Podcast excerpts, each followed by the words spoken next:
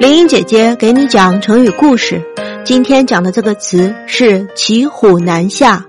骑在老虎背上不能下来，比喻做一件事情进行下去有困难，但情况又不允许中途停止，陷于进退两难的境地。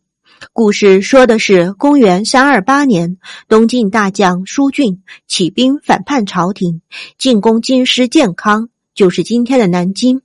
大臣温峤组织联军讨伐叛军，由于叛军力量强，联军不能一时取胜，主帅陶侃的情绪有些消沉。